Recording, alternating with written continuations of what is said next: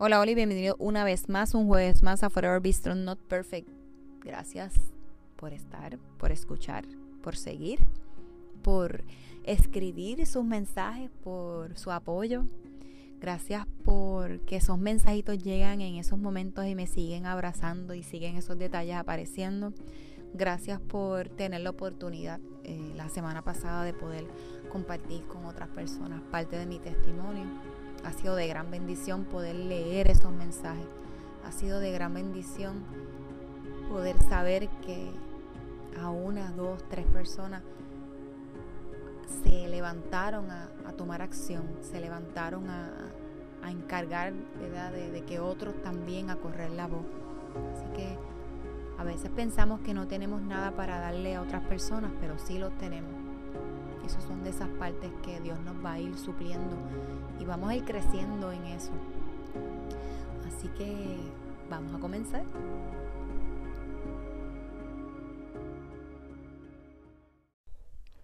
Bueno, y el tema de hoy va a ser disfraz. Y ustedes dirán, pero espérate, es que ya el día de bruja, el día de Halloween, el día de disfraces para los niños, fue el 31 de octubre. Algo que, ¿verdad? Que este año muchos de los niños se quedaron sin poder ponerse su mega disfraz de princesita o de superhéroe. Y, y claro está, respeto mucho eh, la opinión de las personas y, a lo mejor esto puede causar un poquito de, de incomodidad, pero recuerden que aquí yo no hablo de nada malo, aquí se comparte, crecemos y respetamos las opiniones de cada una de las personas que, que estén de acuerdo o no, ¿verdad? En ese día. Pero nada, el tema no tiene que ver absolutamente nada con ese día. Pero sí le puse disfraz porque los reté a ese grupo a que llegaron con algún antifaz o algo así. Y es un grupo de amistades a los cuales quiero, amo y aprecio un montón, que por estos años han sido de gran bendición y que se les extraña mucho. Así que comencé con unas preguntas. Si se fueran a disfrazar, ¿cuál sería tu disfraz? Y fue interesante porque unos se quedaron callados, otros comenzaron a decir eh, el asunto o el disfraz que se pondrían, ¿verdad?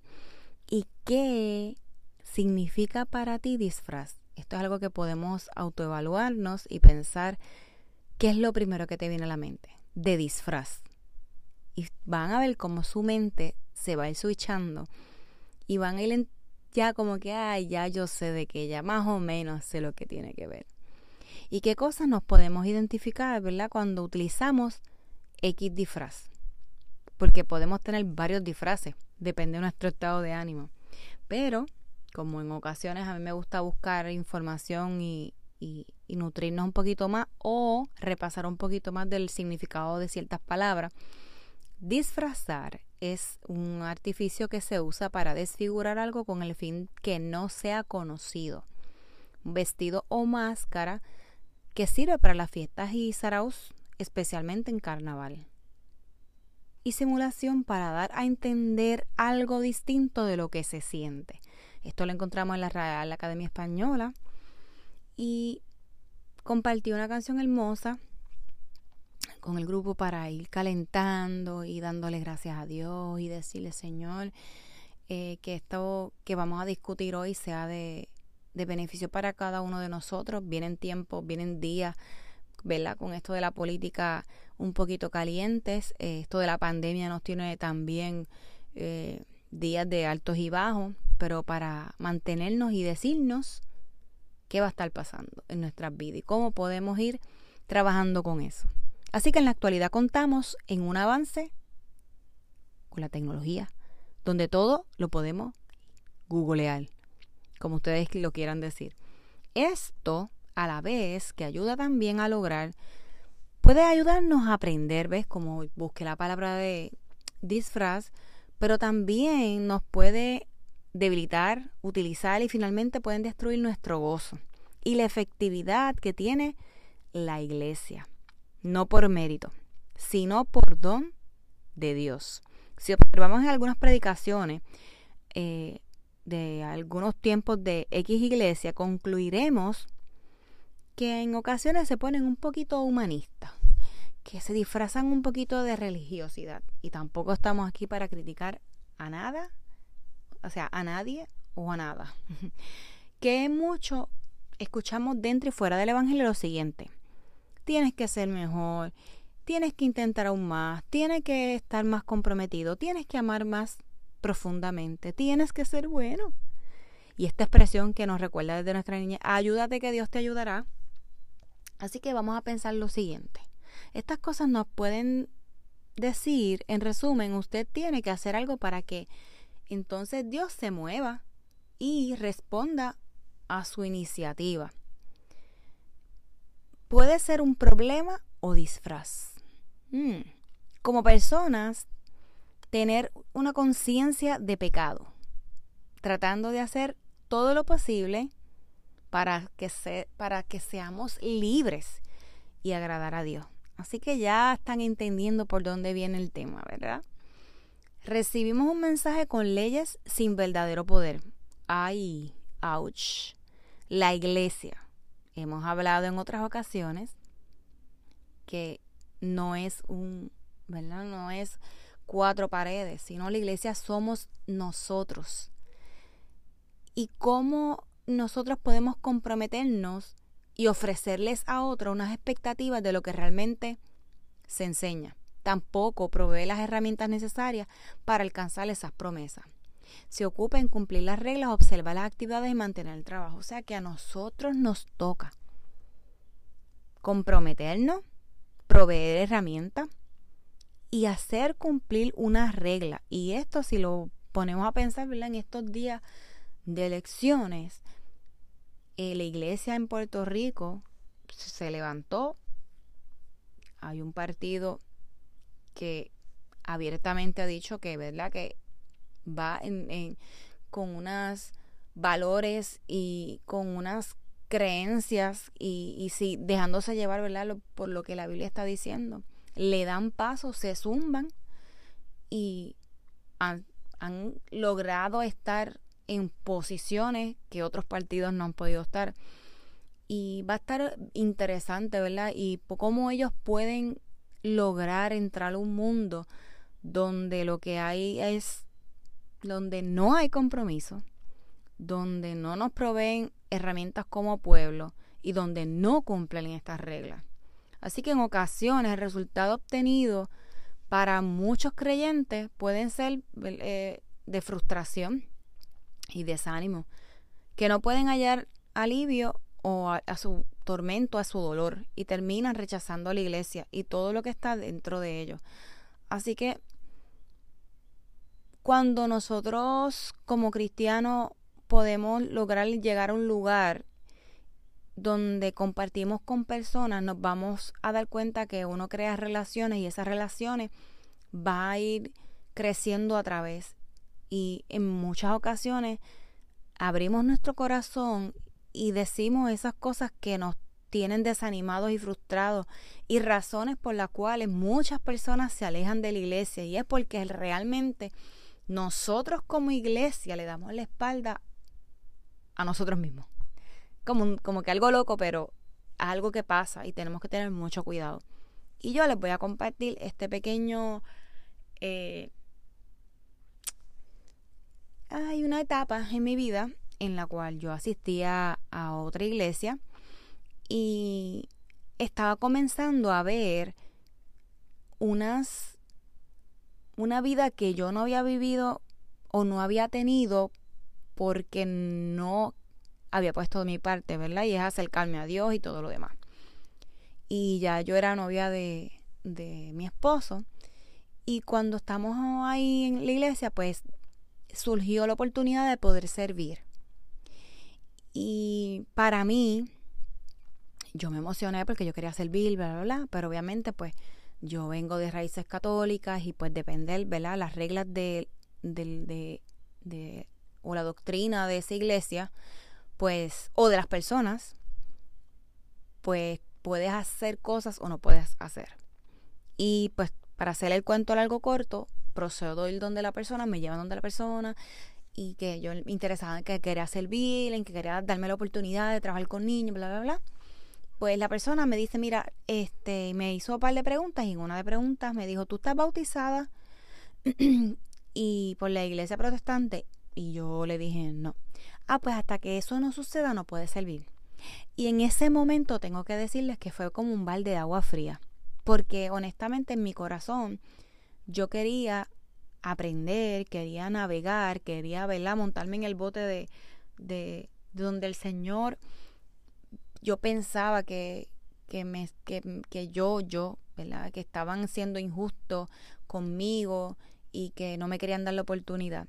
Pero los planes de Dios son mejores que los míos. En ese momento como que me sentí eh, frustrada, me sentí como que, pero ¿por qué no me pueden dar la oportunidad? Y, y yo pues voy haciendo varias cosas, nada.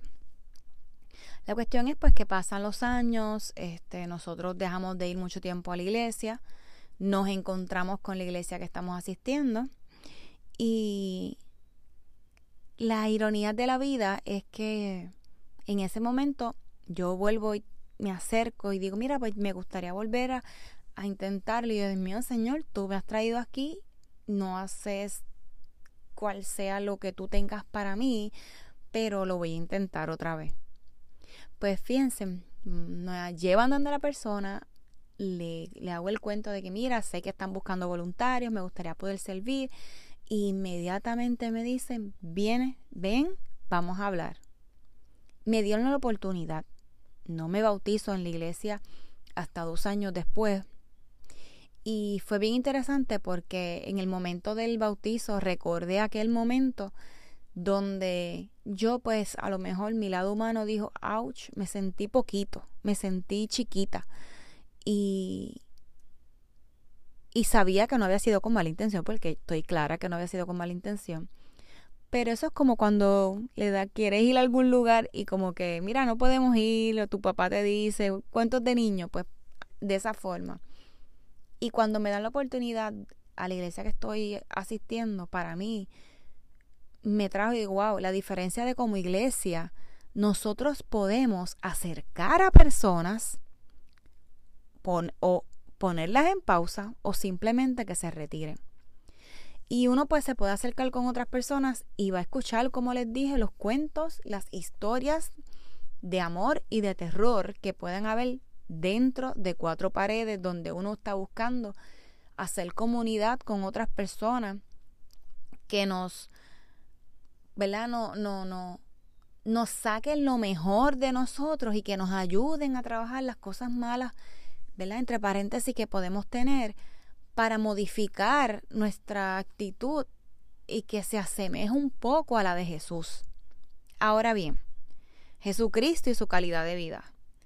Número uno, sus actos, los que atesoraba y guardaba en su interior, los compartía con otros.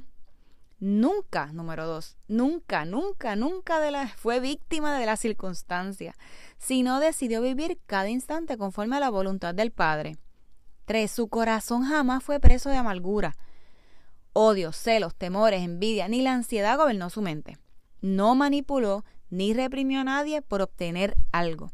Aquellos que caminaran junto a él simplemente lo siguieron como al maestro.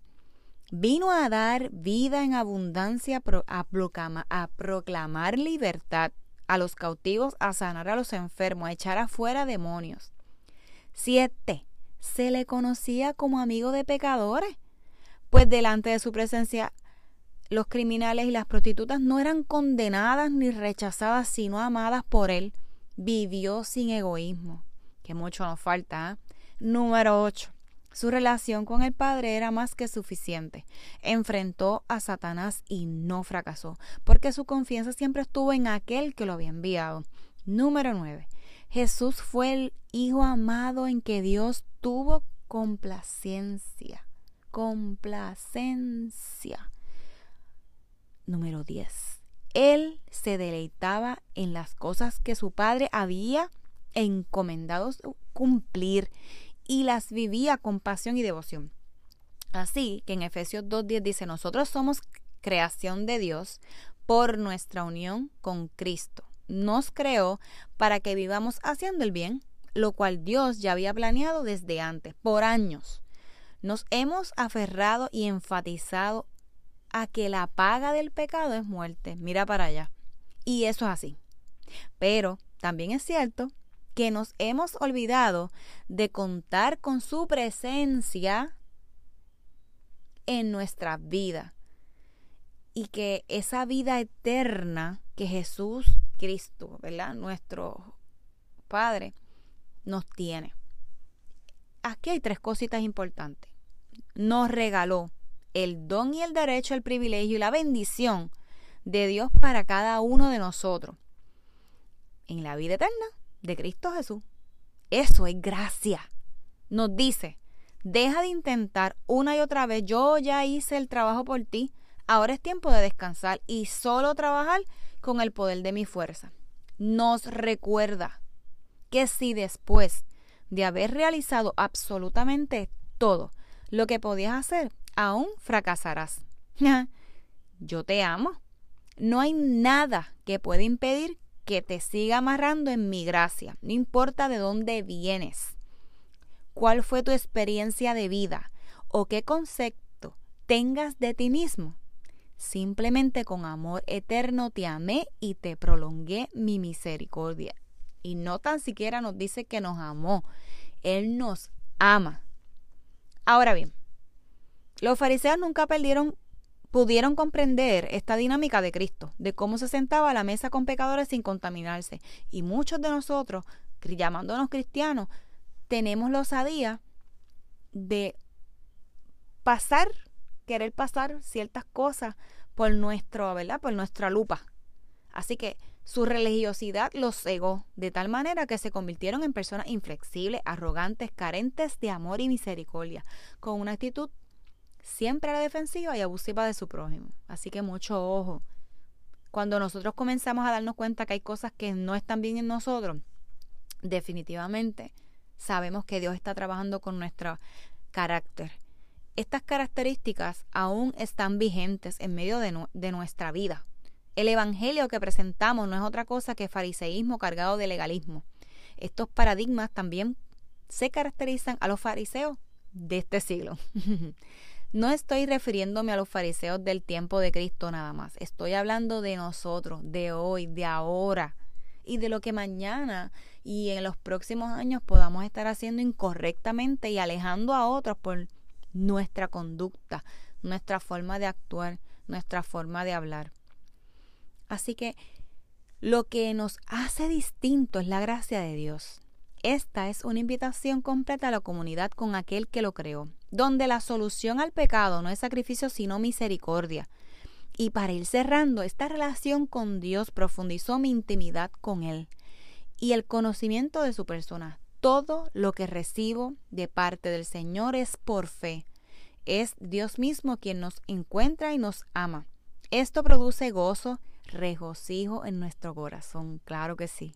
Porque yo no puedo depender de nosotros mismos. No podemos, sino tenemos que depender de Cristo.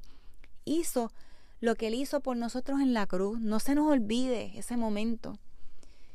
Las escrituras dicen que somos más que vencedores por medio de aquel que nos amó y que si perseveramos y permanecemos fieles a Él, obtendremos la corona de la vida. Somos linaje escogido real de sacerdocio. Y nosotros tendremos un gran premio, somos vencedores no por lo que hagamos, sino porque confiamos lo que Jesús hizo por nosotros. Así que les hago una pregunta. ¿Entendemos acaso qué es la misericordia y no por sacrificio? Pues Dios nos ama y quiere darnos la oportunidad que conozcamos de su gracia, con verdad del apóstol Pablo, que decía que no se gloriará, o sea, que no se glorificará más de lo que en la cruz de Cristo aguantó latigazos, es la corona de espinas, los clavos, la lanza que recibió y todos los padecimientos de Jesús tendrían de haber sido para él. El profeta Isaías también dijo que el castigo de nuestra paz fue sobre el Señor y fue por su llama, su llaga, fuimos sanados. Así que recordemos, recordemos, recordemos y no olvidemos lo que Él sufrió en la cruz. La cruz es para que nosotros recordemos lo que Él sufrió, para que recordemos lo que Él nos regaló, lo que Él nos sigue dando, que Él nos sigue esperando. Así que vamos a, a, a, pedirle a Dios que, que es tiempo de, de pedir perdón. Es tiempo de creer en su gracia. Es tiempo de recordar que sí, merecíamos su gracia, aunque en ocasiones no pensamos que no la merecíamos o no la merecemos. Su amor.